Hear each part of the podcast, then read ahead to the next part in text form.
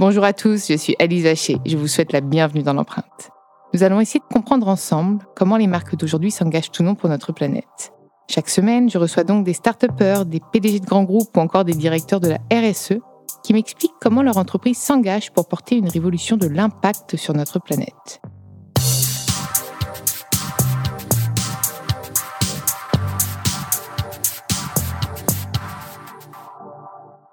Dans ce nouvel épisode de l'empreinte, j'ai le plaisir de recevoir Agnès Jacot, la directrice RSE du groupe Source Alma, qui comprend les marques Cristalline, Ceinture, Courmeilleur. Il y en a, il y en a 25, je crois, en fait, hein, c'est ça? Oui, bonjour, exactement. On a plus de 20 marques d'eau minérale et de sources, des marques régionales, des autres sources de qualité, des autres sources de montagne, des eaux minérales, à la fois des faiblement minéralisés, des riches en minéraux, enfin un portefeuille très large pour répondre à tous les besoins. Oui, puisque chaque eau a ses spécificités. Enfin, je crois que c'est Ceinture qui a plein de magnésium, peut-être pas. Hein. non, Ceinture a surtout des bicarbonates. Ah, d'accord. Donc ça, c'est très important pour euh, équilibrer l'acidité dans le corps. Hein. C'est des eaux alcalinisantes, donc qui vont rétablir un équilibre, donc notamment quand on a fait des excès un peu alimentaires après ou trop de sport. Ah, ou trop de sport, oui. Ah oui, il y a de l'eau salée aussi, il y a de l'eau pour les sportifs, c'est ça Alors, euh, c'est de l'eau qui permet de compenser euh, la production d'acide que qu'a le corps lorsqu'il fait du sport. Et donc, ça peut permettre mmh. de compenser ces acidités euh, ponctuelles liées à l'effort sportif. Mais alors, du coup, j'aime bien quand on prend l'eau minérale en bouteille par le prisme des spécificités, parce qu'on retrouve peut-être pas ces spécificités dans l'eau, dans l'eau du robinet. Et aujourd'hui, on le voit, on est sur un marché de l'eau en bouteille qui est très challengé parce que on veut plus de plastique, on veut plus d'emballage. Et là, on nous offre un produit naturel qu'on pourrait, qu'on a à disposition, emballé et dans du plastique. Donc aujourd'hui, le consommateur n'en veut plus pour la plupart. Et pour la plupart, on arrive à trouver des solutions alternatives pour filtrer son eau, etc. Mais du coup, on perd les caractéristiques de certaines eaux. Alors bon, heureusement, les consommateurs veulent encore de l'eau, de l'eau embouteillée, hein, puisque donc l'eau minérale et l'eau de source ont l'obligation d'être embouteillées à la source, donc on peut pas transporter l'eau et, la, la, vendre en vrac. Donc ça, c'est quelque chose qui est important, puisque la bouteille, donc qui est la protection hein, de cette eau directement à la source. Elle est euh, de la nature jusque dans la bouteille et elle va directement euh, chez le consommateur pour être consommée. Donc euh, le consommateur, par la bouteille d'eau minérale ou d'eau de source, il a la garantie d'avoir une eau d'origine souterraine, hein, une, eau de source protégée. Il ne pourrait pas l'épuiser lui-même. Et non, et donc c'est la différence aussi par rapport à l'eau du réseau. On est tous bien mmh. sûr contents d'avoir de l'eau du robinet chez soi, mais donc c'est de l'eau du robinet, c'est généralement une eau de mélange entre des eaux qui sont prélevées en surface, dans des fleuves, des lacs, des rivières, et qui donc euh, nécessitent d'être traitées pour être rendues potables, parce qu'elles ne le sont pas bien sûr naturellement à l'état brut. Mais alors pourquoi est-ce qu'on nous dit que l'eau du, du, robinet se, se, boit très bien et qu'il n'y a pas de problème pour la santé? Si justement on nous dit qu'elle est traitée d'un autre côté, on s'y retrouve plus, nous les consommateurs. En fait, j'ai l'impression aujourd'hui que on, on veut juste savoir et faire après notre propre choix. d'ailleurs, c'est pour ça que j'aime bien quand tu m'as dit non, pas tous les consommateurs ne veulent pas de, pas de bouteilles. Je pense que chacun doit faire son propre avis, mais du coup, on a besoin des bonnes informations et des vraies. Comment on les trouve? Alors, bon, il y a plusieurs choses déjà. Déjà, il faut parler du contenu et après, on pourra parler du contenant. Donc, le contenu, en fait, l'eau en bouteille, c'est de l'eau minérale ou de l'eau de source. Ça a une origine unique. Et euh, l'eau, elle, elle, a une composition qui est liée au terroir qu'elle traverse. Pendant de nombreuses années, elle est filtrée. Elle est euh, prélevée dans des sources captives, protégées, qui sont renouvelées naturellement. On, comment dire, on n'assèche pas les ressources. Hein, C'est mmh. notre avenir aussi. Hein, donc, en tant qu'embouteilleur d'eau minérale ou d'eau de source, donc on, on, prélève que ce que la nature renouvelle. Et la nature en France est très généreuse. Elle nous a donné une variété d'eau. C'est fantastique d'avoir euh, cette histoire, cette culture et cette richesse qui a fait aussi notre passé on a des belles stations thermales qui sont aussi basées sur l'eau thérapeutique, l'eau thermale. Et là, aujourd'hui, on a de l'eau euh, minérale et de l'eau de source euh, qui reflète bien nos régions et nos terroirs. Et est-ce que le climat, euh, le réchauffement climatique pourrait avoir un impact justement sur, sur ces sources? Alors c'est une bonne question, mais aujourd'hui non, parce qu'on est vraiment sur des sources qui sont euh, captives et protégées. Donc euh, elles sont très faiblement impactées, même euh, à date on n'arrive pas à montrer d'impact, heureusement, lorsqu'il y a des, périodes de canicule ou de sécheresse. Hein. Donc ça impacte que les eaux de surface et donc forcément ça impacte plutôt les réseaux d'eau d'induction et d'eau du robinet. Ok, d'accord. Donc ça, au moins, c'est une bonne nouvelle. et alors, parlons du packaging. De toute façon, c'est la question qui m'est revenue, mais du coup, je te synthétise en une question, la question de tous mes abonnés, et même que je me pose moi-même, puisque plastique à usage unique, dans tous les cas, peu importe finalement les côtés ça, va être interdit. Donc, comment vous allez faire? Parce que si vous devez embouteiller à la source un produit dans une, dans une bouteille qui ne sera pas en plastique, comment vous allez faire? Alors bon, la question est importante, mais il faut savoir que du coup, l'important, c'est déjà de préserver la qualité et la sécurité sanitaire du produit pour le consommateur. Donc euh, l'emballage a ce rôle-là, et donc euh, la première des actions qu'on peut faire, c'est de minimiser son poids. Et donc, il y a énormément d'efforts qui ont été faits euh, par les industriels, et en particulier par, euh, par nous, donc sur l'eau de source cristalline, qui est la bouteille la plus légère du marché. Donc, on a minimisé, on va dire, le gramme de plastique nécessaire pour embouteiller un litre de boisson. Tout en préservant la qualité de, du, compte, du Exactement. Donc, ça fait 25 ans qu'on, gramme après gramme, on allège le poids de nos emballages. Il n'y aura plus de grammes. Et est-ce ah, qu'il est, recyclable C'est important, parce que, ah, par rapport à des bouteilles, par exemple, de jus de fruits ou de on est à des niveaux d'emballage qui sont très très faibles. Hein. Là-dessus, je suis tout à fait d'accord parce que euh, souvent on, on, on, rabâche, c'est pas le terme, mais le plastique et les bouteilles en verre parfois ont une empreinte carbone qui est beaucoup plus élevée. En fait, c'est un, jeu d'équilibrisme. Mais le problème, c'est qu'il faut qu'on finisse par ne pas avoir de déchets. Donc, comment est-ce qu'on fait pour que cette bouteille en plastique ne devienne pas un déchet? Alors, déjà, si je peux me permettre de rebondir ce que tu parles, tu parles des bouteilles en verre. Alors c'est très différent hein, parce que la bouteille en plastique, elle est formée juste avant d'être embouteillée. C'est-à-dire qu'en termes de, transport en amont, euh, donc pour euh, embouteiller l'eau, on a très peu de transport, hein, puisqu'en fait, euh, la bouteille arrive sous forme de préforme de bouteille, c'est des tout petits tubes, et les tubes, ils prennent, ils sont soufflés et remplis tout de suite, et la bouteille est bouchée, et d'après, elle peut être commercialisée. Donc, on est sur très peu de transport, contrairement à l'industrie du verre, où les bouteilles, elles sont fabriquées chez les verriers, il faut qu'elles viennent en camion complet qui transporte finalement du contenant vide, et donc, c'est très, très différent. Donc, effectivement, l'empreinte carbone n'est pas la même. Est-ce que vous avez d'ailleurs évalué un petit peu ce gain, euh, on va dire, de carbone, si on peut appeler ça un gain de carbone, euh, entre justement euh, cette économie de transport pas ou pas encore, vous n'avez pas pu Alors, quantifier, ça pourrait être intéressant même pour vous. C'est difficile à expliquer comme ça sur un seul euh, mmh. chiffre déjà parce que donc euh, on a fait une étude au niveau de l'ensemble du secteur donc euh, qui va de, bientôt être publiée sur ce sujet-là. Mais ce qui est très différent, c'est déjà le poids et l'usage parce que les bouteilles en verre, effectivement, on peut les consommer au restaurant, chez soi, etc. Mais c'est déjà très lourd, ça se casse, donc c'est pas une sécurité hein, C'est compliqué. Un voilà, donc, en verre, donc chaque contenant a des avantages et des inconvénients et celui qui a finalement le, meilleur rapport entre les avantages et aussi le coût, parce que quelque part, les consommateurs, ils sont assez soucieux aussi de ne pas non plus dépenser trop d'argent pour leur alimentation, eh bien, c'est euh, la bouteille en PET. Surtout l'eau, parce que l'eau, encore une fois, on se dit qu'on l'a au robinet. Donc ceux qui font attention, ils sont un peu. Voilà, mais je, voilà, je t'ai expliqué, c'est pas la même, hein, puisque Exactement. nous on a voilà, donc déjà on a une eau souterraine, une eau de source qui n'est pas traitée, donc qui est un produit euh, naturel. Euh, et donc euh, après, il y a aussi des eaux minérales et des eaux de source qui ont des compositions très différentes. Et donc chacun peut choisir, en tout cas en choisissant son eau embouteillée, l'eau qui convient à ses goûts et à ses besoins de santé. Et peut-être faire un mix aussi, varier les eaux qu'il prend alors on peut bien sûr varier les eaux et puis personne n'est exclusif sur une eau, euh, qu'elle soit du robinet, euh, des eaux en bouteille. Les consommateurs sont assez mixtes, ils sont assez matures. Mais en fait, d'ailleurs, c'est je peux comme ça en plus te donner mon avis puisque je pense être une citoyenne assez éco, éco-responsable et éco-sensible. En fait, toujours, euh, moi, et je pense que je ne suis pas la seule, on, a de plus en plus un problème avec le plastique. Et, et je pense que moi, j'aime bien ton discours parce que tu m'expliques que bah y a beaucoup de bon sens et qu'en fait, c'est un gain.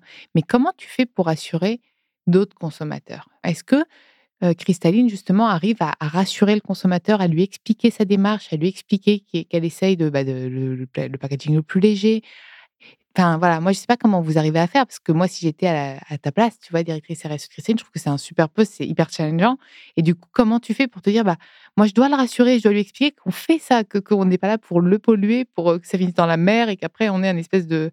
de et ben voilà, justement, je te remercie de m'avoir invité. ça me donne l'occasion peut-être de l'expliquer euh, à tes auditeurs. Euh, donc, en fait, la bouteille d'eau, elle, elle, peut être vertueuse. Et ça, on a parfois une image qui est tronquée parce qu'on ne connaît pas les, les gens ne connaissent pas exactement la réalité des choses. L'emballage plastique de la bouteille, c'est du PET. C'est un plastique qui est 100% recyclable et qui est recyclable. 100% recyclable. 100% recyclable, qui se recycle aussi. Euh, et ça, c'est vraiment pratiquement unique. Donc, il se recycle pour le même usage. C'est-à-dire qu'après le recyclage, on va refaire des bouteilles avec le plastique. Donc, il n'y a pas de déchets. Donc, il n'y a pas de déchets sur le plastique s'il est collecté correctement. Hein. donc, si le consommateur fait le, bon geste de le mettre dans la poubelle jaune, donc ou le ramener à des machines de collecte, puisqu'on a aussi mis en place des machines de collecte sur euh, certains hypermarchés. Donc, euh, si la bouteille elle est mise dans le circuit de recyclage, elle sera recyclée. Et les bouteilles qui sont claires, donc les bouteilles euh, cristal comme cristalline ou des bouteilles très légèrement bleutées, très claires, elles sont utilisées donc après recyclage pour faire des bouteilles. Et ça, il y a très très peu d'emballages en plastique qui sont recyclables et recyclés pour le même usage. Donc euh, c'est la première des réponses qu'on peut apporter, c'est cette circularité de la matière plastique que permet le PET et qui fait qu'aujourd'hui, il y a beaucoup d'emballages euh, alimentaires qui essaient de transformer leur matière plastique pour venir sur du PET. Parce qu'il y a du polystyrène, par exemple celui des pots de yaourt qui est pas recyclable euh, aujourd'hui, même s'il y a des technologies qui commencent à avancer, qui vont permettre de le faire. Mais le plastique de la bouteille d'eau est recyclable, est recyclé depuis euh, pratiquement 25 ans. Ça, on ne le savait pas. Et alors, par contre, moi, j'ai une vraie question. on m'a dit que c'était recyclable que quatre fois et pas à l'infini. Alors bon, je ne sais pas euh, qui a pu dire ça parce qu'en fait aujourd'hui, oui, alors aujourd'hui, c'est bien de nous expliquer, tu vois, tu vois comme quoi, on n'a pas d'idée préconçue. Je crois qu'on a beaucoup d'idées. Enfin, les gens aimeraient savoir et ils n'ont pas forcément accès à toutes les informations. Donc, le plastique de la bouteille d'eau, c'est donc du PET. Il se recycle et il est recyclé depuis, euh, depuis tout le temps, en fait. Hein. Alors, il était recyclé avant pour aller vers d'autres industries. Grâce au PET, le plastique de la bouteille, après le recyclage, on faisait des pulls en polaire, on fait des rembourrages de couettes, on fait des tableaux de bord de voiture, etc. Le problème de cette deuxième vie, c'est qu'après, ce qu'on a fabriqué avec n'est plus ah, recyclable. C'est pour ça que ça finit d'accord. Voilà, donc nous, on a souhaité, chez Cristalline, donc il y a déjà 12 ans, de faire en sorte que ce plastique recyclé puisse servir à refaire des nouveaux contenants pour nos bouteilles. Et donc, on a mis en place une usine de recyclage à l'Équin dans le Nord. On est les premiers et les seuls embouteilleurs d'eau en France à avoir une usine de recyclage intégrée. Et on fabrique nous-mêmes le granulé recyclé qui permet de faire les futures bouteilles. Et en fait, à terme, ce qu'il faudrait, c'est qu'il n'y ait même plus besoin d'aller trouver de nouveaux plastiques, en fait. Qu'on puisse simplement s'autosuffire. Je sais que c'est un problème parce qu'on ne collecte pas tout le plastique. Je sais qu'il y a des gestes simples de tri, etc. Mais je pense que tout doit venir aussi de, réglementation, de normes, et, l'État aussi a son rôle à jouer dans, dans l'histoire. Oui, il n'y a pas que vous non plus. Donc la réglementation a fait déjà beaucoup. L'Europe aussi a fixé des objectifs de collecte pour recyclage très ambitieux, hein, donc d'être à 77% de taux de collecte pour recycler euh, les emballages de boissons. Et donc ça, c'est quelque chose qui est vraiment euh, très important et toutes les filières sont mobilisées pour atteindre ce taux. Euh, donc aujourd'hui, il y a d'énormes régions qui sont très très en avance. En fait, je crois que le problème aussi, c'est qu'ici on est à Paris et donc en région parisienne, les gens trient mal et c'est nos modes de vie, c'est les habitats, ce qu'on appelle l'habitat vertical, qui fait que bon, les gens n'ont pas autant l'habitude et l'histoire de, de trier. Il y a des régions qui trient très très bien on est à plus de 80% de taux de collecte dans certaines régions. Ah bon, à Paris, on est encore à moins de 50. Donc, euh, euh, il y, a, y, a, beaucoup de travail à faire encore. Oui, non, mais ça, c'est beaucoup de pédagogie. C'est là que vous avez un rôle. Je pense que c'est génial, enfin, de, de, pouvoir incarner autant de marques, parce que je pense que c'est aussi votre rôle. Euh, de, nous aider, de nous sensibiliser. Je suis hyper contente si les gens nous écoutent, voilà, qu'ils écoutent ça et qu'ils aient envie bah, de continuer. Et, même, enfin, souvent on me dit oui, mais stop aux bouteilles d'eau en plastique. Oui, mais on a aussi des sodas et au moins le contenant là, il est sain et il y a des personnes qui peuvent pas prendre de l'eau du robinet pour pour x ou y raison. Donc voilà, peut-être comme on disait varier. Et j'ai une autre question. Là aujourd'hui dans ma bouteille, si je la prends, qu'est-ce qui reste déchet le, le bouchon? L'étiquette, le bouchon? Alors non, en fait, donc l'ensemble de la bouteille est recyclable. Donc euh, les, le plastique, euh, le PET qui est le corps de la bouteille va servir à faire des nouvelles bouteilles. Le bouchon qui est du PEHD, c'est une autre résine plastique, va être recyclé, mais pas forcément encore pour faire des nouveaux bouchons. C'est des choses qui vont être développées dans les années à venir, mais pour l'instant, euh, les bouchons qui sont utilisés sont en matière plastique vierge. En fait, l'idée c'est que c'est que tout soit recyclable. Hein, De toute façon, dans plus la de déchets. En fait, on voilà. veut plus de déchets. Et donc, euh, il faut recycler. Donc, nous, on a fait le choix de proposer des machines de collecte de bouteilles vides sur les parkings des hypermarchés. Donc, les gens peuvent aller rapporter leurs bouteilles et ils ont l'assurance que si la bouteille est ramenée dans cette machine, elle redeviendra une nouvelle bouteille parce que la machine n'accepte que les bouteilles qu'on saura utiliser dans nos centres de recyclage. Aujourd'hui, on a deux centres de mmh. recyclage, donc un, celui dont je te parlais, qui est à l'Équin dans le Nord, ça fait déjà 12 ans qu'on recycle le plastique pour mettre euh, du plastique recyclé dans les bouteilles. Et euh, le deuxième, c'est il est tout récent, il est à Saint-Yor, on vient d'inaugurer un tout nouveau centre de recyclage.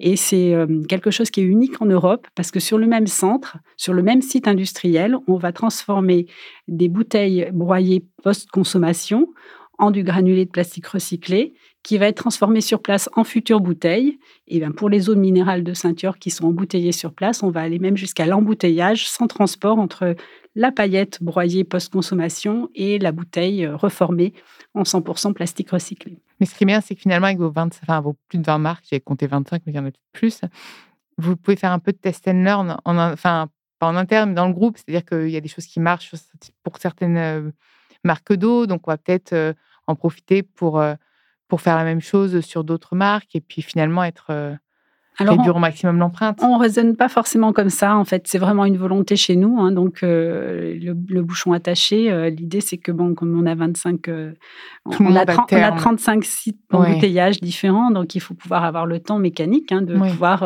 passer Mais chaque à terme, ce serait une volonté de tout rendre. De, le, bouchon attaché, il a été mis en deux ans sur l'ensemble de nos sites. Donc, ça, c'est vraiment quelque chose. On travaille aussi pour optimiser notre outil industriel, donc pour ce qu'on appelle la soutireuse. Hein, c'est celle qui remplit les bouteilles pour qu'elles soient euh, sans perte d'eau. On travaille en fin de ligne aussi sur la façon dont on palettise les, les, palettes de bouteilles, euh, donc en utilisant moins de plastique et en supprimant euh, les housses qui étaient compactées avec du gaz. Donc on a supprimé la consommation de gaz à cet endroit-là. Donc à chaque étape de la fabrication, on essaie de limiter notre empreinte, et notamment aussi au niveau du transport. Donc, on travaille avec des camions qui sont aux normes Euro 6. Oui, j'allais poser ma première question. Voilà, bah voilà. Donc, on, travaille avec des camions Euro 6. Avec euh, l'autre source. L'avion, vous ne faites pas trop?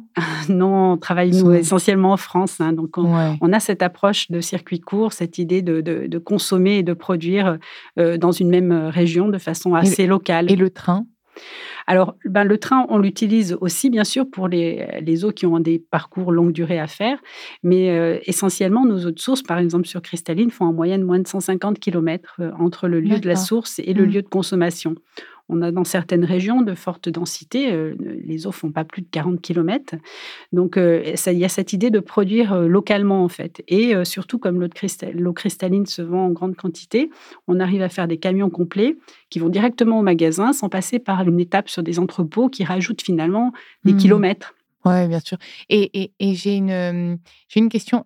La, consigne, envisageable Ça pourrait être intéressant, la consigne qu'on vienne avec un contenant par exemple en verre, moins vendre, mais du coup laisser euh, et récupérer. Euh Alors bon, ce qui est compliqué euh, sur sur l'industrie de, de l'eau, hein, c'est que c'est on est de l'eau de source et de l'eau minérale, donc de ramener des contenants vides en verre, c'est pas très c'est pas très compatible avec euh, des empreintes carbone euh, minimes. Donc, euh, donc voilà, c'est aussi une piste. Je crois que c'est un calcul, ce que je disais tout à l'heure. Peut-être évaluer, peut-être. Alors celui-là, oui, il a déjà été fait depuis ah, longtemps. Hein, donc non, mais c'est bien de savoir ça parce que beaucoup de personnes se posent la question et si vous nous dites, ben non, mais on a étudié le sujet, mais en fait, c'est pas, depuis depuis 2010, hein, ça avait déjà été mmh. calculé que c'était plus intéressant d'avoir un emballage en PET qui sert une seule fois et qui après est recyclé et qui pourra resservir, plutôt qu'une bouteille qui va revenir vide euh, sur la source. Donc, il doit, faire le transport retour pour se faire laver, re-remplir. Euh, voilà, le lavage, c'est aussi des, procédures qui sont quand même aussi euh, complexes. Hein. Il faut, désinfecter, ça fait beaucoup de produits. Donc, c'est pas si simple que ça, hein, la consigne, et la consigne en verre en particulier. Mais voilà, donc nous, on, a fait les, études récentes avec, qui intègrent les avancées qu'ont eu la bouteille, les bouteilles euh, en PET depuis parce qu'elles sont plus légères déjà encore et elles sont avec de plus en plus de plastique recyclé à l'intérieur. Donc du coup, ces deux phénomènes font qu'en plus le bilan s'est amélioré par rapport à ces études qui déjà en 2010 hmm. montraient que le verre n'était pas la solution. Non, mais c'est encore une fois, il nous faut les infos. il nous faut les infos. Je vous les donne, les gars, les infos. Donc nous, notre job finalement, c'est de, bien trier, c'est ça, pour t'aider, pour Exactement. et pour qu'on soit le plus vert possible. Voilà c'est bien trié et nous, on fera fort de, recycler. D'ailleurs, c'est un engagement qu'a pris euh, les sources Alma, c'est d'être en capacité dès 2023 de recycler dans nos trois centres de recyclage l'intégralité des bouteilles en équivalent de, poids de bouteilles qu'on met sur le marché. Ah, donc, euh, donc voilà, faut trier. Allons-y. Trions. C'est ton dernier mot? Eh ben, c'est mon dernier mot. Trions et nous recyclerons. Et eh ben voilà, bah, vous savez quoi faire. Merci beaucoup euh, Agnès, merci pour euh, cette transparence. J'ai adoré. J'ai appris plein de trucs, tu vois, et tu m'as rassuré aussi, donc c'est important. Vous savez ce qu'il vous reste à faire. Euh, et bah merci, merci pour votre écoute. Vous pouvez retrouver tous les épisodes sur toutes les plateformes de podcast ainsi que chaque semaine sur thegood.fr. N'hésitez pas à liker, partager et commenter le podcast. À très vite.